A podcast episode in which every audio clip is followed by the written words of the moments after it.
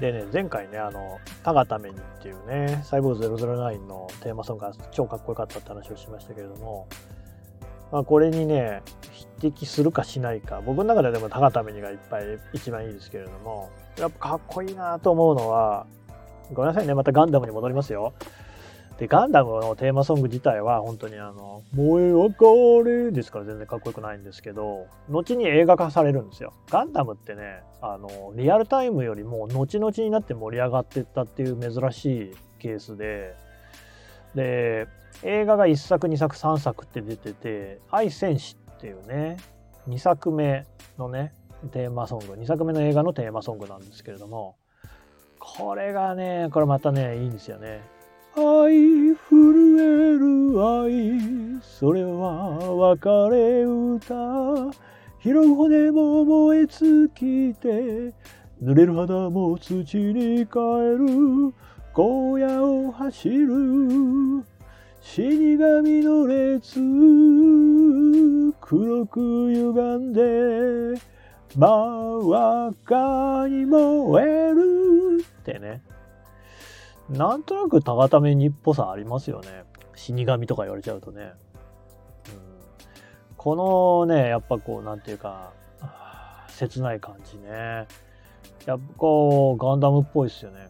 うん、結局、こう、戦争の悲しさ、哀れさみたいなのを描いてたのがガンダムですもんね。全然恋愛とか、あと子供の熱血、必殺技ドカーンとかじゃない。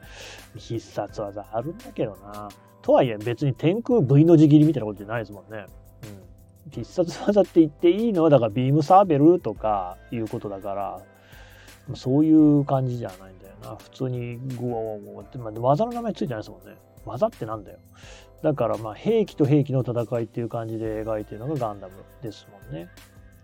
いやあれですね、今考えると結構ジェンダーバランスも取れてるっていうか、マチルダさんっていう人がね、マチルダさんってタイうん、途中で死んじゃいますけど上官としてねアムロの憧れとして出てきたりそれからセイラさんね。セイラさんはパイロットとしてもねガンダムに勝手に乗っちゃったりとか後半はなんかモビルスーツじゃないな。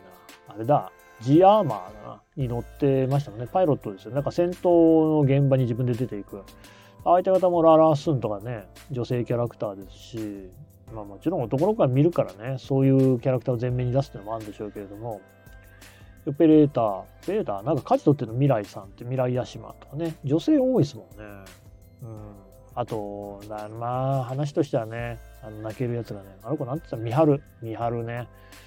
あ両親を戦争で亡くして幼い弟妹たちを食わしていかなきゃいけないっつってスパイ業にね身をやつすで、えっ、ー、と、ジオンのスパイとしてホワイトベースっていうね、アムロたちのいる方、連邦軍の機関に乗り込むんですけれども、で、それまでね、いいところない、なんか、に、なんだあれ、3枚目ではないんだよな。なんかよくは、まあ、あの、ちょっとひねた役で、甲斐紫伝っていうのがいるんですけど、ガンキャノンのね、パイロットですね。にとに見つかって、だけどなんかちょっとこう、惚れちゃってね。で、人知れず三春がね、しかしね、なんか爆風かなんかに煽られて死んでくんだよな。うん。っていう話ね。そう、やっぱ生と死みたいなところがすごく描かれているアニメではありましたよね。うん、っていうのに、その愛選手とかっていうのは、こうハマるんですよね、やっぱり。いやそうそう、かっこいいんですよ。わかんないですけど、当時、まあ、同じ時期というか、少し前というか、愛選手は1981年ですって。じゃあ同じぐらいだな。だから、歌謡曲ね。あの、春色の汽車に乗って、みたいな。恋愛ソングじゃないですか。あの、歌謡曲ってね。がほとんどじゃないですか。渋谷北や寿司食いねとか歌ってんだから。少年隊がね、えっ、ー、と、仮面舞踏会とかって、なんだよ仮面舞踏会ってよ。行かねえよ、行くことねあのー、っていうようなのに比べると、すごい、えー、シリアスだし、リアルだし、かっこいいんですよね。むしろアニソンの方がかっこいいんだよな、今聞くと。歌謡曲はね、正直よっぽどのもので、まあね、聖子ちゃんも明菜ちゃんも歌うまいんで聞かせますけど、その正直ね、あの、なかなか辛い聴くの辛い曲もありますよね。うん。今思い浮かんじゃったけどなっていうのがねありますけどね。唇ネットワークって歌ってね、うん、まあかあのね私のね隣の中学校のね出身のアイドル歌手がいましてですね、うん、まあまあちょっと話がずれます。アニソンの話ですからねだからそういうその歌謡曲に比べてもかっこよかったですよねでえっ、ー、とそうそう前にえー、本業の仕事の方で、菊池桃子さんと、あの、作曲家のね、林哲司さんという方をお迎えするっていう仕事がありまして、お話をしたんですけれども、林さんはね、えー、シティポップっていうのの、すごい、あの、一番ね、えー、中心にいたっていうふうに再評価をされてる人で、80年代にすごくヒット曲をたくさん書いてるんですよ。誰でも知ってるような曲いっぱいあって、えー、中森明菜の北ウィングとか、それから、えっ、ー、と、アンリの、アンリの、なんだ、えー、あれは悲しみが止まらないだ。うん。とかですね。あと、悲しい色やね。上田正樹さんとかね。うん。すごいいい歌いっぱい作って、で、菊池桃子さんは全部作ってるんですよね。全部じゃないんだけど、ラムーっていうバンドになるまでは全部作ってるんですよね。だからあの時代を生きた人だったら知ってるっていう曲ばっかりですよ。その林哲司さんなんかもアニメの曲も作ってるんですよね。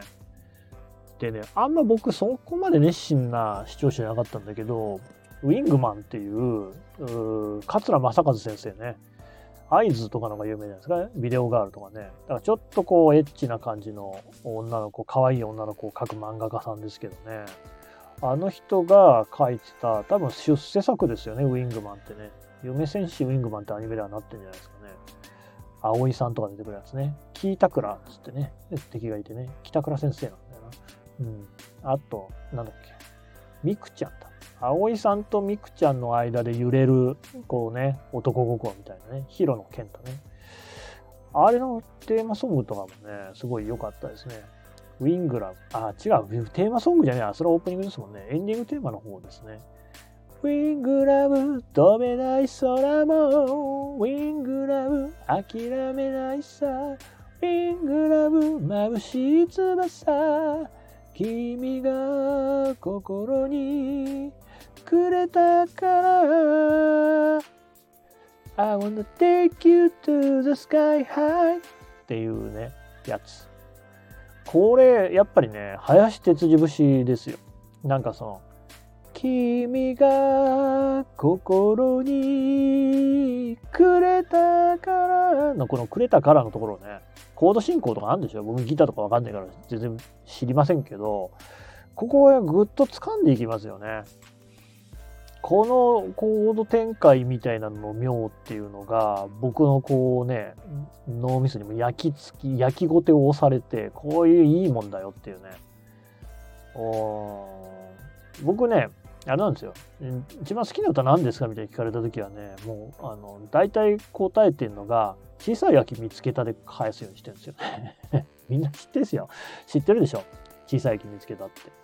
同様と思われてるけど、あれも結構、なんだ、最近じゃないです。70年代に作曲された曲かなんかですね。あれも、小さい秋、小さい秋、小さい秋見つけたっていうところもいいんだけど、その後ですよね。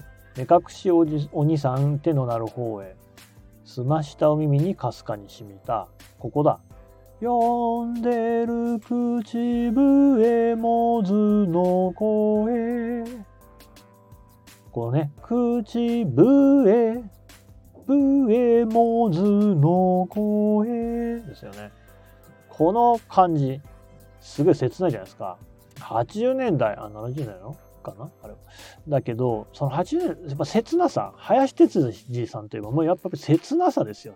めちゃくちゃ切ないんですよね。木漏れ日が眩しい。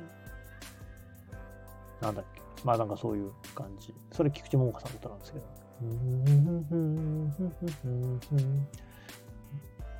偶然に会えたとあなたは思ってるっていうね。